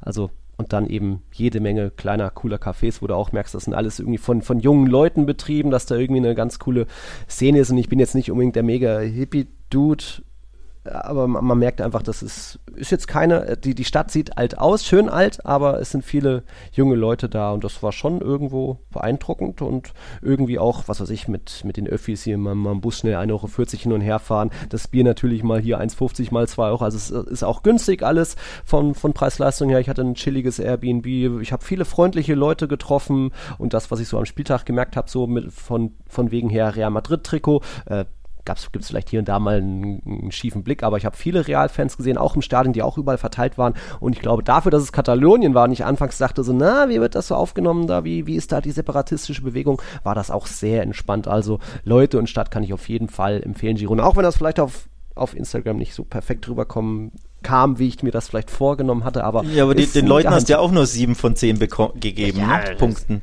Das ist, das ist doch trotzdem eine positive Bewertung. Das ist eine durchschnittliche Bewertung für mich, 7 von 10. Naja, okay, wenn du es so kritisch siehst. Ich wollte jetzt auch nicht die, eine 10 oder 9 ja geben, es die schönsten und besten und tollsten, freundlichsten, witzigsten Kann, Leute der Welt sind, aber. Kannst ja bewerten, wie du willst. Ja. Ich habe mich nur gewundert, dass du sie hier so lobst und dann lese ich 7 von 10. Das ist für mich so, ja, passt schon. Ne? Der Franke sagt dann immer, passt schon, 7 von 10. Aber du lobst sie hier, also okay. Ähm, dein Zimmer sah cool aus, wenn das der Ausblick war. Mit hier auf diesen. Ah, das war, nee, das war ein Achso, das war ein Kaffee. Ein, äh, okay. so ein, so ein, also siehst schon, da ist Luft nach oben bei der hm. Präsentation auf den Social Media Kanälen. Okay, habe ich verkackt, habe ich verkackt. Aber trotzdem dafür, dass es Direktflüge gibt ab Nürnberg, allein Freitag hin, Sonntag zurück, hat das schon mal für mich super gepasst, weil ich nicht so weit weg, äh, so lange weg war von Louis. Aber kann ich dir auch empfehlen. Also ist da ein kleiner Geheimtipp. Der Flughafen dann auch nur 15 Minuten mit dem Bus, du zahlst du dann auch deine 2,50 Euro. Also easy. Das klingt, das klingt das entspannt. Ist machbar, kann man machen. Das ist machbar. Ja, und dann kommen Stadionmäßig? Ja, ist nett. Das, ja. Da kann ich jetzt wirklich nicht viel mehr. Bei der Haupttribüne sagen. haben sie angebaut mit diesen typischen, typischen Stahlkonstruktionen. Ja. Du bist da so eine, so eine Treppe hoch. Das, ist, das machen immer Zweitligisten aus der Bundesliga, mhm. kenne ich das immer. Wenn sie plötzlich noch eine Tribüne ja. bauen, schustern wir noch eine hin. Die Vierte hatten das ja jahrelang. Ne? Der Auswärtsblock war da immer diese Stahlkonstruktion. Ich weiß nicht, ob es immer noch der Fall ist. Aber so sah das ein bisschen aus. Ne? Ich habe einen Reporterkollegen gefragt, der schon oft da war, der meinte, nö, nö, diese Gerüstbaukonstruktion ist immer da. Also es sieht super provisorisch aus, ist dann auch nur so eine nur so eine Plane gespannt, jetzt keine feste, keine feste Betonkonstruktion oder was auch immer. Ja, es ist halt eigentlich eher ein Zweitligastadion. Ihr wisst es ja, es ist das kleinste Stadion der Liga mit irgendwie 13.000 Plätzen. Äh, es ist nett, aber ich kann jetzt auch nicht sagen, dass es mich so mega beeindruckt hat. Also es ist jetzt nicht in meinen Top 10 Stadien in La Liga gelandet. Es sind auch sehr schmale Gänge und dann ist da auch sehr viel los natürlich vor Anstoßen, wenn man sich dann als Pressereporter irgendwie mal hochboxen will, das dauert und dann runter aufs Klo gehen. Das ist dann auch irgendwie alles auf einer Tribüne. Man ist da auch so mitten im Fanblock mit drin und hat vielleicht sein Tischchen klar, aber irgendwie es ist ähm, nicht unbedingt so mega professionell, auch die Mixzone danach. Da standen Stehtische rum, wurden zur Seite gestellt und man hatte irgendwie plötzlich nur noch 30 Prozent dieser möchte gern Mixzone an Platz gehabt. Also das war alles noch sehr bisschen hemsärmelig, trotzdem. Alles trotzdem typisch nett. Spanisch, wenn ich das so höre. Also, Ja, ich weiß nicht, so im, im Sanchez Pizjuan hast du da schon mehr Platz und mehr kriegst du vielleicht auch mal Gut. hier und da ein Getränk Die- oder noch ein Die kleinen- spielen auch Champions League. Ja, ne? Von dem her Ich glaube, äh, übrigens im Olympiastadion in Barcelona, ich war jetzt noch nicht akkreditiert, du wirst ja erst beim Klassiko, Mhm. Ja. Mhm. du wirst es sein, aber du wirst berichten können. Ich glaube, da gibt es auch nichts zu trinken. Ah. For free. Nichts. Du musst kaufen. Mhm. Das hat Barca schon im Camp Nou so gemacht, machen sie jetzt, glaube ich, wieder die Stinker. Also von Also daher. wenigstens äh, ein Wasser. Ich will ja nicht ein Weißbier wie beim FC Bayern haben, was sehr geil ist immer, aber puh. Ja, nee, Ja. das ist, die Bayern sind da Champions League und Barca ist da blank. Mhm. Und deswegen will ich gar nicht zu sehr über so einen kleinen Verein wie Girona lästern, wenn Ja. schon die Großen das Ja. nicht vernünftig machen. Deswegen muss man das Von daher. Hm. Okay, und dann sportlich. Am Ende gibt es, wie gesagt, noch ein paar andere Eindrücke, was ich vor Ort aufgenommen hatte. Das wird dann das Ende der Folge sein. Ich fange mal jetzt sportlich an mit dem Input der Frage vom Johannes Seitz. Der hat uns geschrieben. Johannes schreibt, Real liefert die fast perfekte Teamleistung und dann kommt Nacho. Was denkt ihr, bekommt Nacho dafür eine Strafe von Seiten des Vereins? Denn das war ja maximal dämlich, bei dem Spielstand am Ende des Spiels auf Höhe der Mittellinie da so reinzugehen. Ich als Real-Fan muss sagen, bin ehrlich sauer auf ihn. Nicht nur wegen des Megaspiels, das jetzt einen sehr faden Beigeschmack hat, auch weil ich finde, Nacho kommt schon eine, äh, nimmt schon eine schwere Verletzung des Gegners in Kauf. Ähm, kann ich überhaupt gar nichts widersprechen. Also ich war genauso schockiert, wir alle waren schockiert auf der Tribüne, als wir gesehen haben, was ist da gerade passiert. War das wirklich Nacho? Der hat doch noch nie so ein böses Tackling ausgepackt. Das ist jetzt da wirklich nicht für bekannt und ähm, es war so brutal, gefährlich wie auch unnötig. Also klar, ne, 90. Minute, du führst 3-0, du bist Kapitän, du hast schon Innenverteidigerschwund und dann erweist du deiner Mannschaft so einen Bärendienst und da hoffe ich ja fast schon, äh, dass der jetzt auch dann eine gerechte Strafe bekommt wieder, dass es dann vier Spiele sind oder so. Also dass er da nicht nur mit zwei Spielen oder so wegkommt, weil das muss ja, man muss ja da auch ein Exempel irgendwo stat statuieren. Das ist so eine harte Grätsche mit offener Sohle, du räumst ihn komplett von der Seite, sprintest rein. Das, das geht überhaupt nicht. Und ich weiß nicht, was ihn da für eine Tarantelwespe gestochen hat, weil das ist nicht Nacho, der ist eigentlich ein besonderer intelligenter Typ, aber da in der Szene absolutes No-Go. Tja, war schon hart, ne? Mhm. Vor allem, weil so, weil so, also der Spielstand plus die Spielzeit, Mhm. die 90. einfach. Das Spiel ist tot, ist gelaufen, 3-0. Und dann springst du so rein auf Kniehöhe. Zum Glück, er hat ihn ja nicht auf Kniehöhe erwischt, zum Glück, er hat ihn ja nur am, am, nur am Knöchel. Mhm. Ich weiß jetzt auch nicht, was er, was er hat. Der äh, Spieler Porto war es, glaube ich, ne? Porto, Der ja. musste ja dann mit, äh, mit dem Krankenwagen aus dem Stadion gefahren war, werden. Ja, Ähm, Sicherheitsmaßnahme, der ist auch schon dann direkt wieder entlassen worden. Ich sage ja, ich weiß nicht, was er hat. Ich hoffe nichts Schlimmes. Aber ähm, es sah auch für mich jetzt nicht so schlimm aus, dass ich sage, boah, der Fuß ist irgendwie durch Nee. oder irgendwas. Also ich glaube, er hat ihn nur am Schuh erwischt. Mhm. Ich hoffe es zumindest, dass er nicht so lange ausfällt, dass es nicht, nicht irgendwie der Knöchel durch ist oder irgendwie Bänderriss oder whatever. Ich weiß es ehrlich gesagt nicht. Aber ja, absolut fahrlässig, da so reinzuspringen. Aber ob er wirklich die, was hast du gesagt, vier Spiele kriegt, ich zweifle es stark an. Ich sag's dir ganz ehrlich, ich zweifle es wirklich, wirklich stark an. Ähm, ich würde sagen, zwei kriegt er.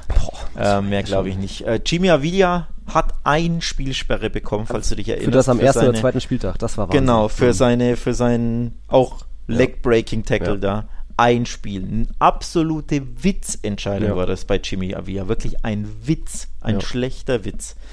Und deswegen ähm, habe ich da schon den Glauben ein bisschen verloren an, Mhm. an La Liga, wenn, ich, wenn du dich übrigens erinnerst, dass Robert Lewandowski in Osasuna letztes Jahr für sich an die Nase touchen und, so, und zu zeigen, ja, der Schiri ist hochnäsig, Mhm. hat er eine Zweispielersperre bekommen. Also Gelb-Rot war ja die eine, Sp- äh, ne, die, die logische eine Einspielsperre und dann on top noch zwei, deswegen war er drei gesperrt, aber zwei gab es für die Nasengeste.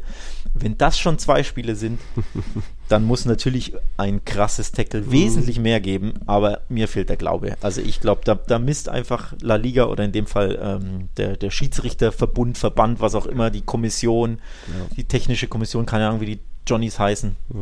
die werden ihm maximal zwei Spiele geben, ja. ist mein Call.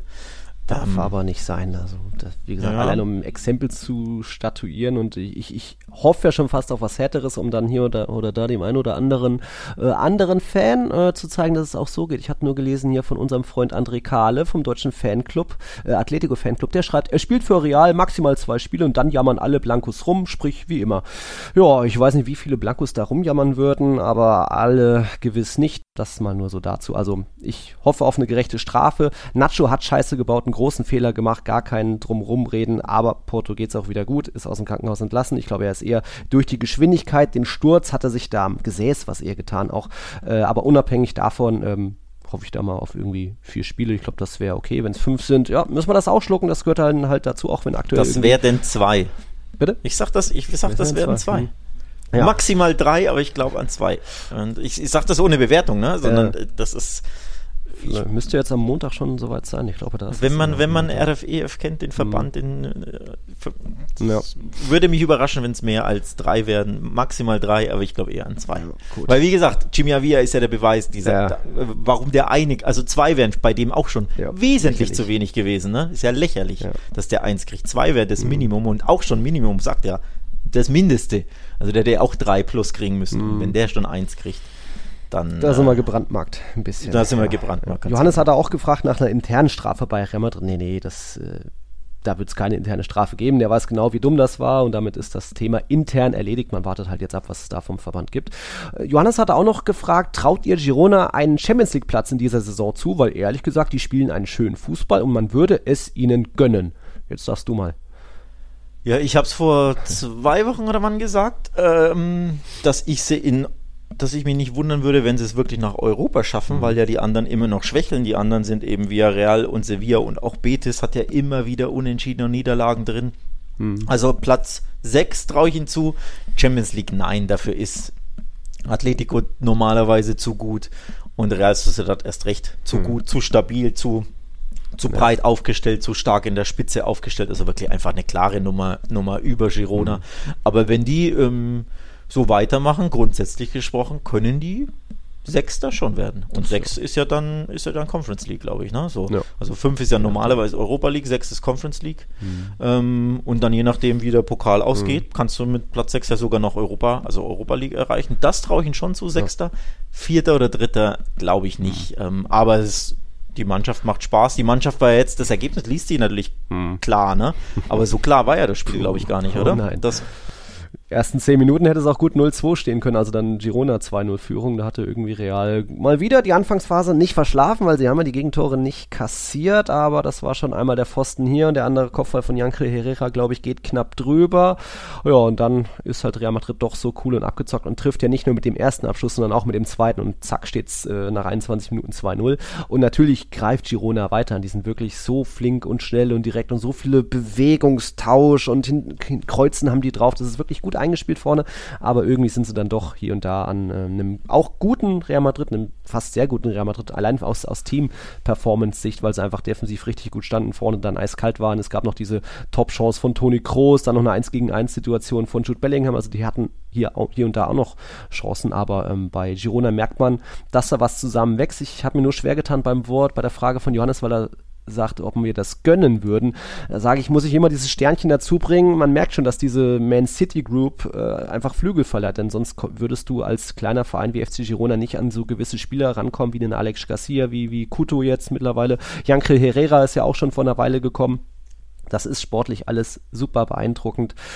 Aber ein bisschen sind sie hier und da vielleicht doch auch vergleichbar mit Almeria, weil offensiv, hui, da hast du viel Power und PS vorne drauf, aber hinten halt doch zu oft zu anfällig, ähm, dass da eben jetzt auch gegen Real Madrid, ich meine, es ist Real Madrid, ich weiß, da kannst du auch mal Gegentor kassieren, auch mal zwei oder drei.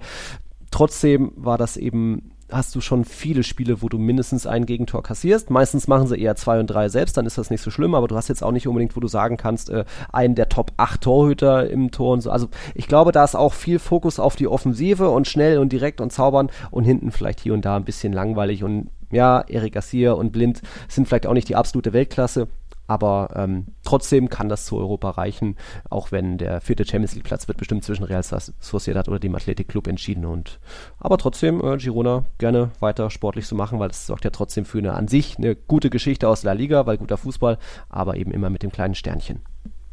So. Ähm, ja, und dann sind wir jetzt eigentlich gleich am Ende. Ich habe, wie gesagt, nur noch meine Girona-Aufnahmen. Das wird dann das Ende dieser Folge sein, außer du hast noch irgendwas über die.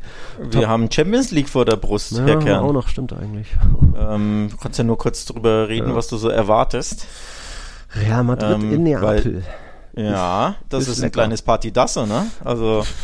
Großes, vor allem weil ich gedacht hatte, das wird oh, lecker, weil jetzt doch Neapel ein bisschen schwächelt, aber unter neuem Trainer, aber irgendwie haben die jetzt zuletzt wieder einiges gewonnen und obwohl es diesen Trubel gibt mit Osimien, knipst der auch ohne Ende. Also ich glaube jetzt gegen Udinese, gegen Lecce hat er jeweils getroffen und dann teilweise auch eingewechselt, erster Ballkontakt. Also der ist halt trotzdem das absolute Sturmviech. Die sind jetzt Dritter hinter Inter und Milan. Und ähm, ja, da wird man sich messen lassen müssen. Real Madrid bestimmt wieder ein bisschen konservativer, weil hinten ein paar äh, Ausfälle weiter. Alaba nicht mitgereist, obwohl Ancelotti sagte, vielleicht wird er rechtzeitig fit. Nee, ist er nicht. Deswegen da mal gucken. Da muss weiter Rüdiger, der hat die meisten Minuten durchackern, der, der eine sehr gute Saison spielt mittlerweile. Und dann mal gucken, wenn Joselu mal wieder seine Chancen macht und nicht so verballert wie vielleicht in den Spielen davor, kann das, kann das gut was werden. Also ich glaube trotzdem, da würde ich auf unentschieden geben, aber ist auf jeden Fall Dienstagabend 21 Uhr. Ein sehr nettes Spielchen, steckt ein bisschen was an Qualität und Tempo drin. Mhm. Oder? Ja, würde, mhm. würde ich auch sagen, würde ich auch sagen. Ist, ist definitiv ein kleines Partidasso. Ich muss mich übrigens äh, rechtfertigen ähm, oder erklären, bei Feyenoord habe ich die Mannschaft verwechselt. Die haben natürlich ihr, ihr Auftaktspiel gewonnen gegen Celtic. Ich habe ich hab an Eindhoven gedacht. Eindhoven, die, kam, die sind ja, in Sevilla ja, oder gegen Sevilla, ja. Genau, äh, da bisschen was durcheinander gebracht. Also Atletico gegen Fe äh, Feyenoord fast schon ein bisschen, ja, und der Zugzwang ist too early am zweiten Spieltag, aber Feyenoord hat das erste Spiel gewonnen. Mhm. Bei Lazio musste damit rechnen, dass, dass die Celtic schlagen. Also wenn Atleti nicht gewinnt, zack, vielleicht wieder. nur Dritter. Wenn sie sogar verlieren zu Hause, ai, wird es direkt kribbelig. Also bitte gewinnen, Atletico, will ich bitte damit mal. sagen. Mhm. Bitte mal gewinnen. Und äh, Barca im Porto klingt natürlich jetzt auch nicht schlecht. Ist mhm. jetzt auch kein, kein Selbstläufer für mich. Denn Porto weiß man ja, eine richtig abgezockte Mannschaft seit 20 Jahren, immer in der Champions League, immer oder sehr, sehr oft auch im Achtelfinale, mal im Viertelfinale. Also das wird kein Selbstläufer. Mhm. Ähm, und an Benfica zum Beispiel, den großen Rivalen, hat man ja nicht so die allerbesten Erinnerungen in den letzten Jahren. Ja. Ähm, von daher, bitte gewinnen Barca, aber. Bei Barca auch, auch einige Ausfälle. Immer noch Petri natürlich, jetzt auch noch Rafinha. Äh, Rafinha, hm. Frankie fehlt, ganz genau. Ähm, also bitte gewinnen, aber Selbstläufer wird es nicht. Also auch spannend. Hm. Also durchaus drei spannende. Jetzt habe ich Sevilla natürlich unter den Tisch fallen lassen. In Eindhoven hm. sogar vier richtig spannende Spiele aus spanischer Sicht. Oh. Vier Siege. Wo haben wir Real Sociedad? Würde ich nicht. Salzburg. Oh, okay. Zumindest ja. die dürfen mal gewinnen. Die dürfen mal gewinnen. Ähm, wobei, wobei, wobei, Moment. Ja. Salzburg hat ja bei Benfica gewonnen. Mhm. Also hui, das sind fünf durchaus schwere Paarungen für die mhm. Spanier. Also ich würde nicht von fünf Siegen ausgehen, Nein. ich sag's mal so. das sowieso nicht. Vier wäre schon nett, aber ja, wie gesagt, ich glaube, Real kann, wäre auch, glaube ich, mit einem Punkt zufrieden in Neapel, weil dann hat Neapel auch nur einen Punkt geholt, dann ist man trotzdem irgendwie weiter vorne. Wer hat beide dann mit vier Punkten? Atleti wäre typisch, Barca im Porto. Ja, wird eine Nuss zu knacken sein, kann zu einem 1-0-Sieg reichen, kann auch anders ausgehen, keine Ahnung. Mal gucken. Mal gucken. Auf ja. jeden Fall knackige La Liga-Woche in der Champions League. ja, La Liga-Woche in der Champions League. Genau, das haben wir. Und dann ist es am Wochenende mal soweit. Ich glaube, zum ersten Mal am, jetzt dann am neunten Spieltag darf Real Madrid mal vor Barca spielen. Also Samstag Real Madrid gegen Osasuna, Sonntag Atletico gegen Real Sociedad. Da steckt ja auch immer einiges an Brisanz dabei, aufgrund dieser Fanzwischenfälle vor einigen Jahren. Barca in Granada, mh, beim vorletzten nett, schauen wir uns an und dann hören wir uns wieder am, ich glaube, 9.10. rum, also nächsten Montag. Jetzt kommen eben gleich noch meine Aufnahmen aus dem Montilivi. Äh, ich, ich, fand noch eine Sache ist noch löblich gewesen vom Montilivi, eins der wenigen Stadien, wo der Gästeblock unten ist, also am, am Spielfeld dran. Ich glaube, das hat sonst nur Getafe. Oder fallen dir noch mehr ein? Oh, nee. Äh, weil, weiß ich jetzt ehrlich gesagt nicht. In so vielen Auswärtsblöcken war ich jetzt logischerweise noch nicht in Spanien. Ja, aber was man aber ob das löblich ist, die Sicht ist jetzt auch nicht geil da unten. Ne? Ja, aber es ist für die Stimmung halt geil und für die Mannschaften, wie dann Bellingham sich vor den Fans aufgibt, das ist schon, äh, macht schon was, glaube ich. Also es macht schon was. Äh, optisch macht es schon was, ja. das stimmt. Wenn du nicht im obersten letzten Eck ja. bist, wie, also Camp Nou ist ja da immer ja. das, das Negativbeispiel schlechthin da, mhm. da oben am Mond gefühlt hockst du da mit der, mit der kleberigen Scheibe vor dir, ne? aber auch, aber auch Bernabeu ist zum Beispiel ja ziemlich weit weg, ist auch weit sehr, sehr weit oben. Ne? Da oben, ja. Ähm, von daher Bayern, München, Allianz Arena ist ja auch nie, also mhm. kein spanisches Stadion, logisch, mhm. aber auch das Beispiel, wo du im obersten Eck bist. Ja. Von daher stimmt das schon. Äh, hat ja. definitiv was, wenn es mal an der Eckfahne ist, ja. Okay, wenn du sonst nichts mehr hast zum Abschluss, dann kommen jetzt noch die Girona-Aufnahmen. Viel Spaß damit und dann bis nächsten Montag. Ciao, ciao. Was ihr hört, ich versuche es, ist das Montelivi. Das ist voll. Real Madrid ist zu Besuch. Es ist ein Spitzenspiel. Erstmals überhaupt der FC Girona an der Tabellenspitze. Gut, wir sind auch erst zum vierten Mal, glaube ich, in La Liga, in der ersten Liga dabei. Und der Rekordmeister ist zu Besuch und da haben die sich was vorgenommen. Großer Kampf. Es sind die ersten Minuten dieses Spitzenspiels. Direkt mal zwei gefährliche Kopfballchancen für Girona. Einer in den Pfosten. Aushilfs Linksverteidiger Kamavinga so ein bisschen dabei und denkt sich, ach so, äh, ich ja heute links, ne? Hm. Puh, das ist wild. Sehr heißes Wetter, aber nettes Spielchen. Für mich erstes Mal Montelivi. Und ja, kann ich bestimmt gleich noch ein bisschen mehr erzählen. Werden erstmal diese wilde Anfangsphase. Ach, hör auf. Nacho klärt. Mein Gott. Vorbei ist. Also bis gleich.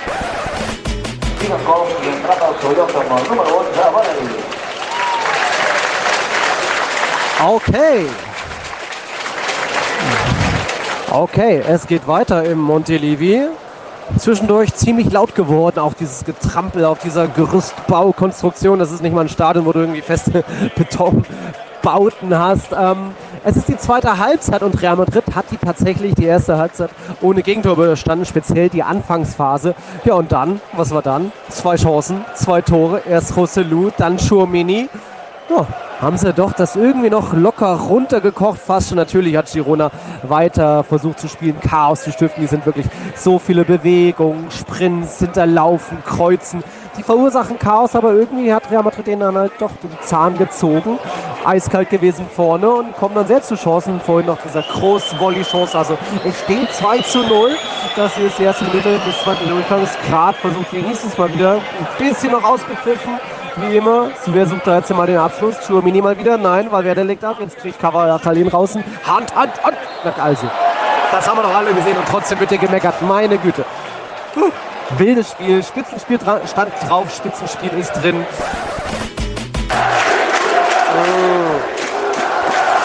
Mmh. Nicht schön. Spitzenspiel stand drauf, Spitzenspiel war drin.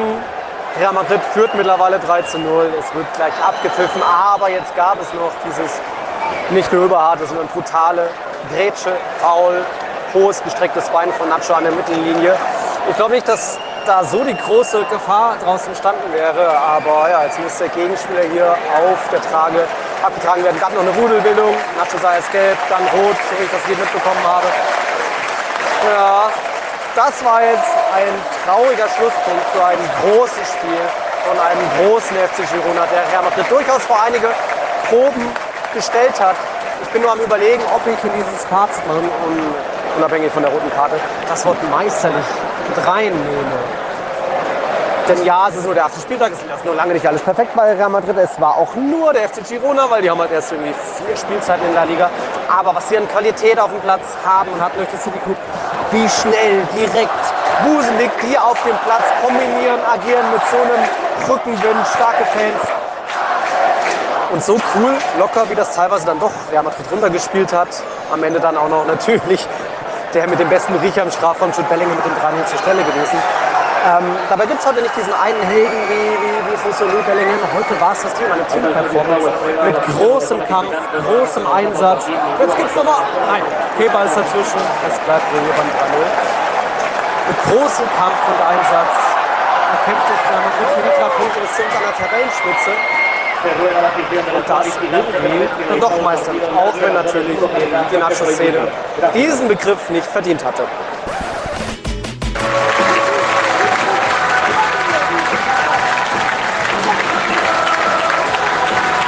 Yep. Mit der Hymne lasse ich euch nochmal allein. Girona wird zu Recht von den, von den Fans gesungen hier. Die drehen noch eine Ehrenrunde, gar nicht so selbstverständlich in Spanien, werden beklatscht. Für den genauso großen Kampf, für eine großartige Saison, die sie bis hierhin spielen und ich bin sicher, das werden sie auch noch weiter.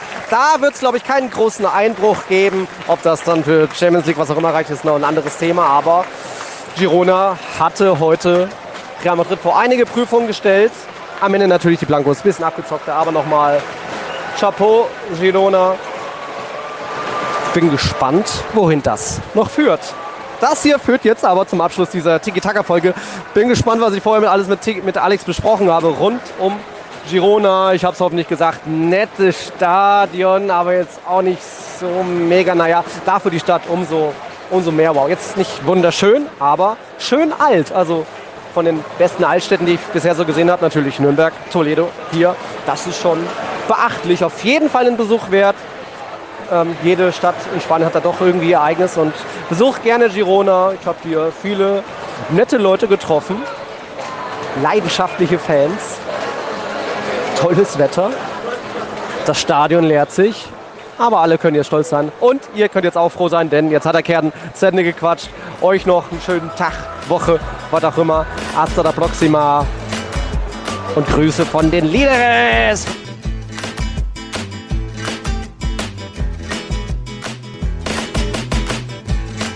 Tiki Taka, der La Liga Podcast mit Nils Kern und Alex Troika. Euch gefällt, was ihr hört? Dann unterstützt den Podcast unter www.patreon.com slash tiki-taka-podcast.